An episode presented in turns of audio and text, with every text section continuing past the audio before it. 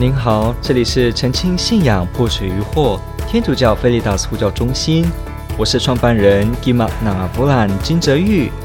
您现在收听的是线上 Q&A Podcast。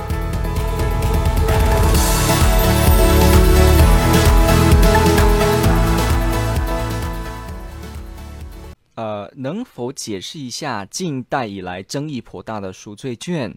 若赎罪券是对的，那怎么后来就没有再卖了呢？OK，这个卖应该把它凸显一下。好，这是问的非常好的问题，因为我们通常好像在国中的历史开始讲天主教跟基督教在基督新教哈 Protestant Church 在十六世纪的这个宗教改革、宗教革命开始分开了之后呢，基督新教从天主教离开之后独立，那我们说。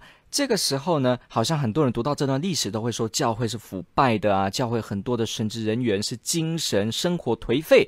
好，然后呢就提到说赎罪券的滥用，就提到说大家都在买赎罪券、卖赎罪券，然后大家就以为买这个券就可以不用去地狱，我就可以免得永死。这时候呢，我们就大家就有钱人就一直疯狂的买，反正我买我就不会犯，我就不会下地狱，所以我就不断不断的犯罪，我就不断的买赎罪券，然后呢这个券积的越多。哇，我的这个家族的炼狱的灵魂都好了，所以这个事情是好糟糕、好腐败。所以最后呢，路德出来了，宗教改革革命之后呢，基督新教出来了，然后呢，后来呢，教会就感到耻辱呢，就于是呢，把赎罪券全部呢停掉，不准再卖了。好，如果您听到的是这样的一个历史资讯，我告诉你，完全是错误的，完全是相反的，这是不对的。好，那我们要怎么了解呢？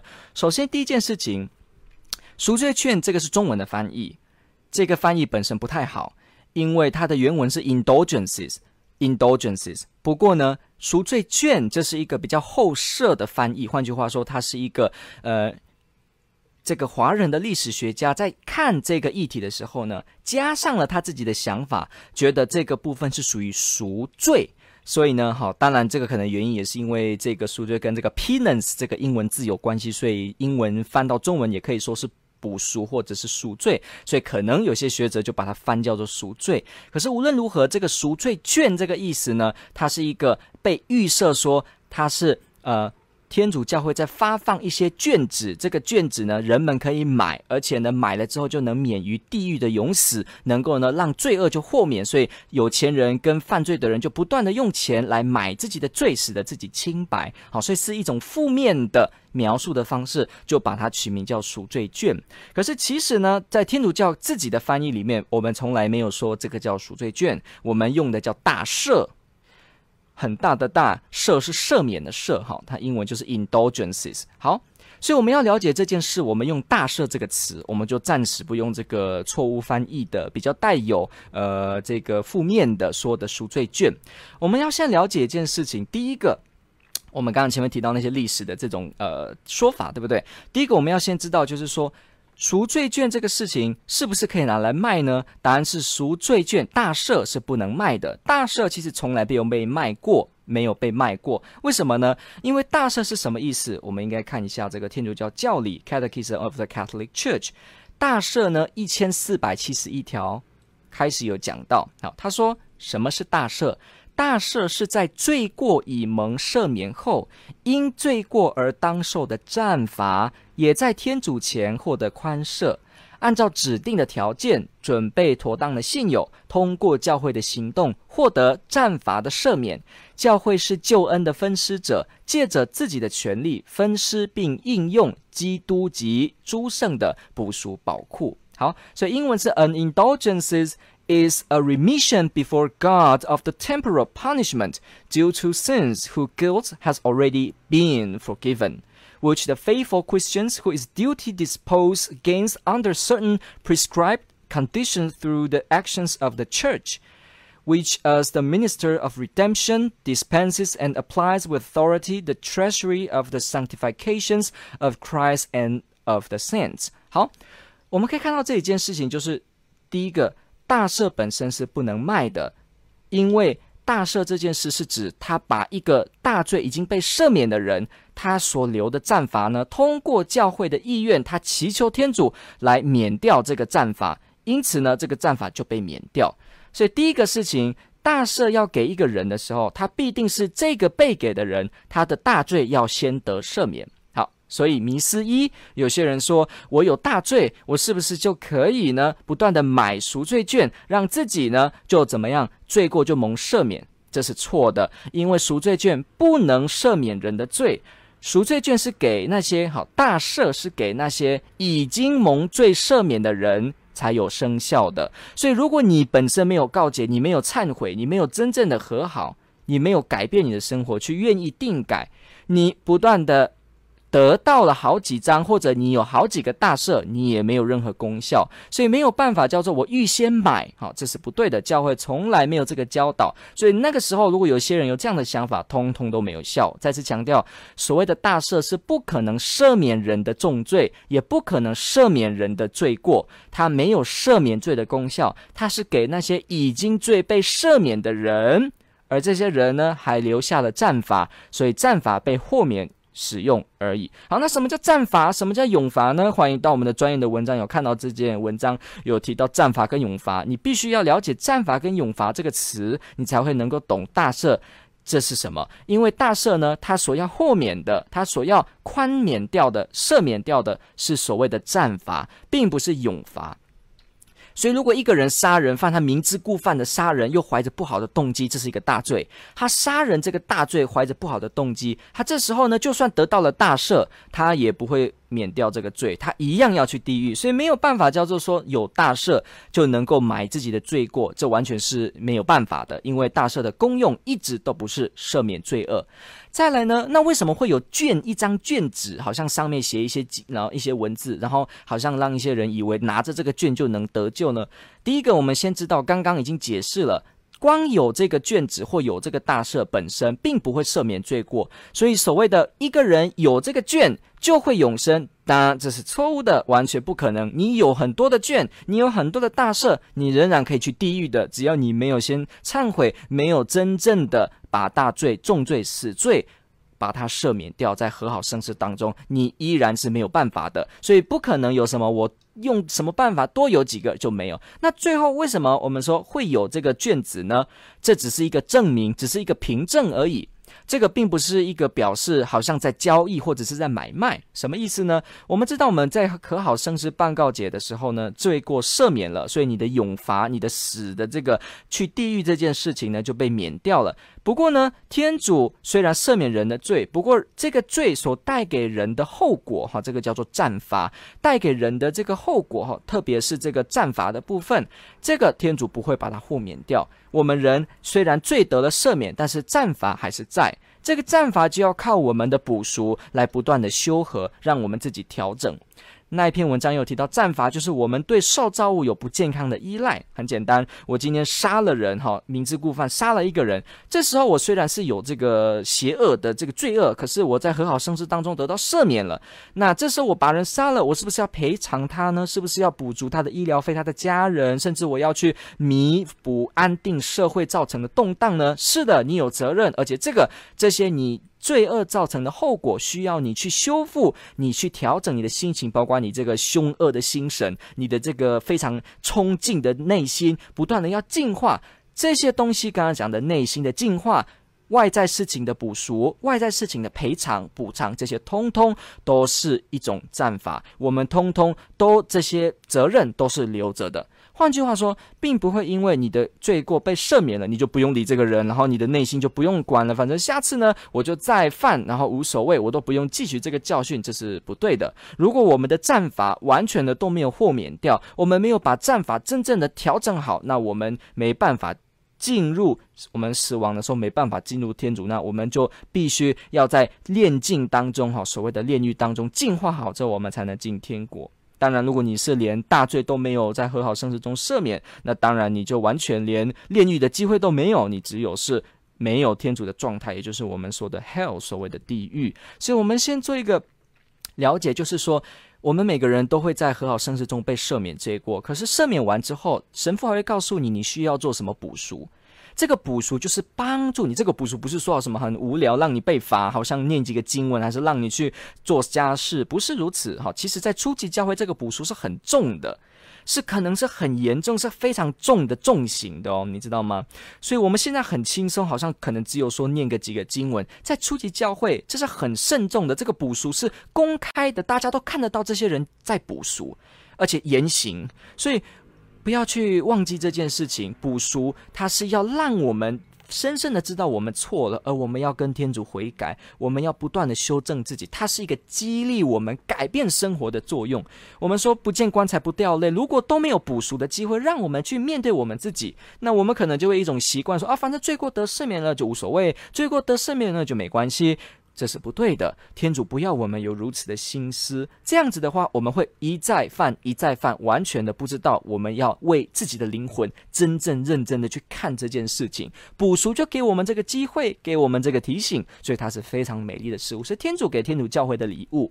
这个补赎，你看哦，有很多种方式，对不对？那这个时候呢，这些方式是很多种的，可能你读经文，你可能是呃。帮助家人，当然你也可以是什么呢？你可以去朝圣，你可以说捐赠，比方有些地方安老院有机构捐赠，这种爱德的行动也是一种补赎，也可以让你修复你的那个受伤跟不健康的心，好，让这个罪恶的造成的后果呢，能够得到天主的医治。好，这些善行慈善。都能够帮助我们获得补赎，所以教会就说好，那这样子好了，有些地方啊，你去捐款来帮助他们，还是你行爱德，好，那这时候呢，教会就开给你一张卷子，表示说，诶，呃，教会知道你有这样的事，那告诉你你能够拥有大赦。好，换句话说，他告诉你说，你有行了这些爱德，所以呢，你的这个补赎的部分有被完成了，那天主呢就也。天主呢就也豁免，而且呢教会也为你祈祷，因为你这么愿意忏悔，教会就为你祈祷，给你一个证明说，教会会为你祈祷，教会会求天主来不断的在你没有补到的地方，你没有完善的地方，他来帮助你，天主的恩宠来豁免掉这些。所以他的意思是教会为你祈祷，而且呢证明你这个人行爱德之后，教会激励你、鼓励你。所以其实在历史当中，大赦跟赎罪券，它其实激励了非常多的善行哦，不要以为这种都都是不好的，好，它只有被滥用的时候才不好。在它没有被滥用的时候呢，大赦跟赎罪券激励了非常多人行善，大家朝圣，大家捐款，大家帮助弱小的人、痛苦的人。于是呢，教会就告诉他们说，我们也愿意为你祈祷，而且你的这些补赎，教会给你一个明证，好像你看得到一张白纸，说哦，确实你的这个补赎呢，你是有做的。好，所以它的部分，它的基础从来都不是要赦免你的罪过，它是你的罪过赦免之后的这个。修复的部分，给你一个凭证来鼓励你，来激励你，而且教会为你祈祷而已。所以这个部分完全不涉及买卖，它完全不涉及买卖。有没有人可以买赎罪券呢？买不到的。因为你就算捐钱给一个机构，然后呢，给你一张纸，这个也不是买卖。有些人在历史书上就是会这样写，他会扭曲那个意思，他会告诉你说啊，因为一手交钱一手交货，哈，我给你机机构钱，结果你给我一张卷子，所以呢，这个人就买了赎罪券，买了大赦。答案是当然完全不对的，因为他只是捐赠给一个需要的机构，帮助这些人，那给了一个凭证说，哎，你有行这个补赎，而教会为你祈祷。就只是这样，所以虽然有一手交钱一手交的动作，可是它的内里的意思不是金钱的交易。换句话说，你不可能说我为了要买这个券，我告诉你，你的罪没有得赦免。你就算说故意捐款，然后得到一张卷子，你的罪仍然是在的，你仍然要去地狱。所以不用担心，就算你想用钱买，你没有真诚忏悔，你想用金钱，甚至你的想法是我用钱，我告诉你，你有一千张也从来都不会有效果。所以赎罪券一直都不能卖，它没办法被卖。它只能是使用给那些重罪得赦免之后需要补赎的人而已的，所以这种一手交钱一手交货不一定都要被解读是一种交易呀，对吧？这不见得都是一种交易。你看，我捐给一个慈善机构一百万，那慈善机构就送给我一个米，结果你就说哇，你去买米。这是不对的，因为你不是为了买米这件事情，也不是为了获得米的获利，你只是单纯的要捐赠，那他们只是给你一个证明，这是大赦原本的意思。所以大赦真正赎罪券在使用的时候呢，它本身是不涉及买卖，它也没有买卖的意义，而且你买了也没有用，你没有得罪过赦免，你用了大赦也没有用，都不适用，所以不可能有买卖的问题。它也只是捐赠，它没有所谓金钱的交易。那为什么大家会认为它到后来产生了变异跟有一些所谓的滥用呢？那是因为确实在历史上呢，到后来呢，有一些布道家，好，比方说这个道明会士，当时有一个道明会士，这个 Johann Tetzel，这个。这个道明会士呢，他就真的是很有名的，讲了一句不该讲的话。他很努力的想要这个呃去宣讲这个大赦，让大家来捐赠这个教堂的建造。所以呢，他就竟然哈、讲了相反教会的道理哈、你不要怀疑道明会或任何一个人类的历史上都有罪人的哈、不要说都不会有。所以呢，这个神父呢，这个宣道家呢，他就竟然跟大家说：你们的钱哈、当然有很多历史学家说这句话不一定是真的哈、考究发现好像呃这个。可能是后人加的。无论如何，有一句很有名的话，你可能有听过，就是所谓的“金钱的声音”。哈，这里面有零钱啊，这里有零钱。好，这个这样，金钱的一块钱，金钱的声音。金钱的声音敲到奉献箱的时候呢，你的亲人的灵魂就上天了。好，据说这个神父那时候就讲这个话，所以大家就蜂拥的要买赎罪券，呃，不是买赎罪券，就是说蜂拥的要来投这个奉献，然后呢，好像可以得到这个证明这件事情。所以这个神父开始不断用这个方式来相反教会哦，他自己用他的想法来讲。结果后来被发现了之后，这个神父被革职了，不准再禁止他宣讲。所以有些人说，天主教会是不是那个时候都在叫大家买买买？不对的，官方的教导没有要人这样做，是底下在做的一些人滥用，而且历史证明这些被滥用的人，他被教会革职。所以可见的教会从来没有那个心要去滥用、跟变质、跟去买卖。所谓的大赦，所以我们看这件事情，当时有一些人去滥用一些国王这样滥用的时候，教会是一直谴责的。千万不要没有看到这一面，就千万不要没有看到这一面，然后我们就一直以为说它是一种金钱的交易，这是不对的，这是误解了那时候的历史，没有去看到这个全面。所以，我们刚刚说的那个道明会士呢，他就被革职了，他就不再去做这个宣讲。你可以看到，教会并不是要做如此的一个大赦的事情。后来呢？到后来呢，因为教会经历了一大的风波之后呢，就开了天特会议啊，这个特立腾大公会 Council of Trent，还是开了一些会议要进行改革。这个改革呢，就不断的把这个大赦呢，希望能够避免它被人滥用。好，所以呢，这个提问者说，若大赦是对的，那怎么后来就没有再卖了呢？我答案是告诉你，从来没有被卖。好，所以不要有问被不被卖的问题，因为从来没有被卖。只有滥用的时候会变成有金钱的交易，所以教会本身是没有卖的。你说底下个别的人竟然卖，或者他乱讲话，那是一回事。可是教会本身是没有这么做，所以赎罪券的本身、大赦的本身，它没有错误，它本身没有错误，所以教会没有改掉它。教会只是避免它被金钱或滥用跟错误的讯息影响，要进行这个修订跟修改。不过到今天。天主教仍然有在施行大赦，所以没有看到有时候我们在一些礼仪会说今天要颁布全大赦，颁布现大赦，没有错。十六世纪人们认为最腐败的这个赎罪券，它本身叫做大赦这件事情，到今天天主教都有的，所以并没有说后来就没有了，到今天都有大赦的，只不过呢。它从来没有被卖，而且教会多加了很多的细则，告诉我们要强加的防治它被滥用跟卖的危险。换句话说，它从来没有被教会要禁止的哦。而且大赦这个其实从初代教会就开始了，它可以追溯到最晚呢是一千五百年前以上，所以并不是说这个东西是后来发明的，这是不对。另外，我们看这个第八世纪、第九世纪，其实教会也有一些会议呢，也谴责，早就有会议谴责过，有些人试着什么啊，我为你补赎，那你给我付钱，好，这样子的行为，金钱来进行补赎的这个行为也就被禁止，也就被这个会议谴责。所以我们要知道，教会历史上是一直一直，早就在十六世纪之前就有所谓的会议，有所谓的教会的牧者去宣导，避免人在这个补赎这个事情上面要去滥用它。因此，你必须知道教会官方的教导，以及你要知道个别的人做的事，不要把个别人的做的事就直接说天主教会在十六世纪都是赎罪券的腐败，这是不对的。到今天我们还有大赦，而且大赦不可能买，大赦不可能有金钱的交易。那你说大赦有没有圣经根据呢？有没有神学上的根据呢？有，请到我们的这个专业另一个文章就有提大赦的圣经根据，它是有圣经根据的。indulgence 是根据圣经以及初代教会的这个理念呢所继续下来两千年来在教会当中不断的有的是天主的礼物。感谢您的提问，这个问得非常好，天主爱您。